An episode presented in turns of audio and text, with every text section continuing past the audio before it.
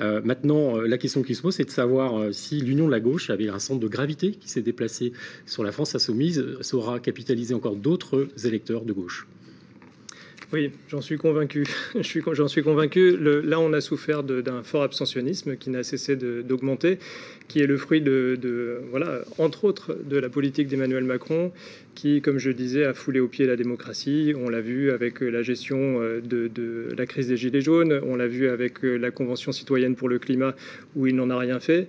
et puis, voilà, on, voit bien qu'il y a un ras-le-bol. Là, j'étais sur le, terrain, comme je suis d'ailleurs dans mon travail au quotidien, mais là, je l'étais pendant la campagne. La, réaction des, des, citoyennes et des citoyens, c'est qu'ils ne croient plus à la politique parce que Macron, mais Emmanuel Macron, pardon, a brouillé les pistes. Il y a plus ni droite ni gauche, alors qu'on sait très bien qu'il a un projet, mais il ne défend pas son projet. Donc en, gros, il a brouillé les, pistes et les gens ne savent plus euh, où aller. Nous, on pense qu'on peut les remobiliser. Un, mot pour clarifier, euh, la NUPES, qui a un nouvel attelage politique, quelle garantie les électeurs ont? Vous allez parler d'une même voix une fois que vous serez élu à l'Assemblée nationale ah bah, écoutez, on s'est mis d'accord sur un programme, un programme solide, 650 propositions.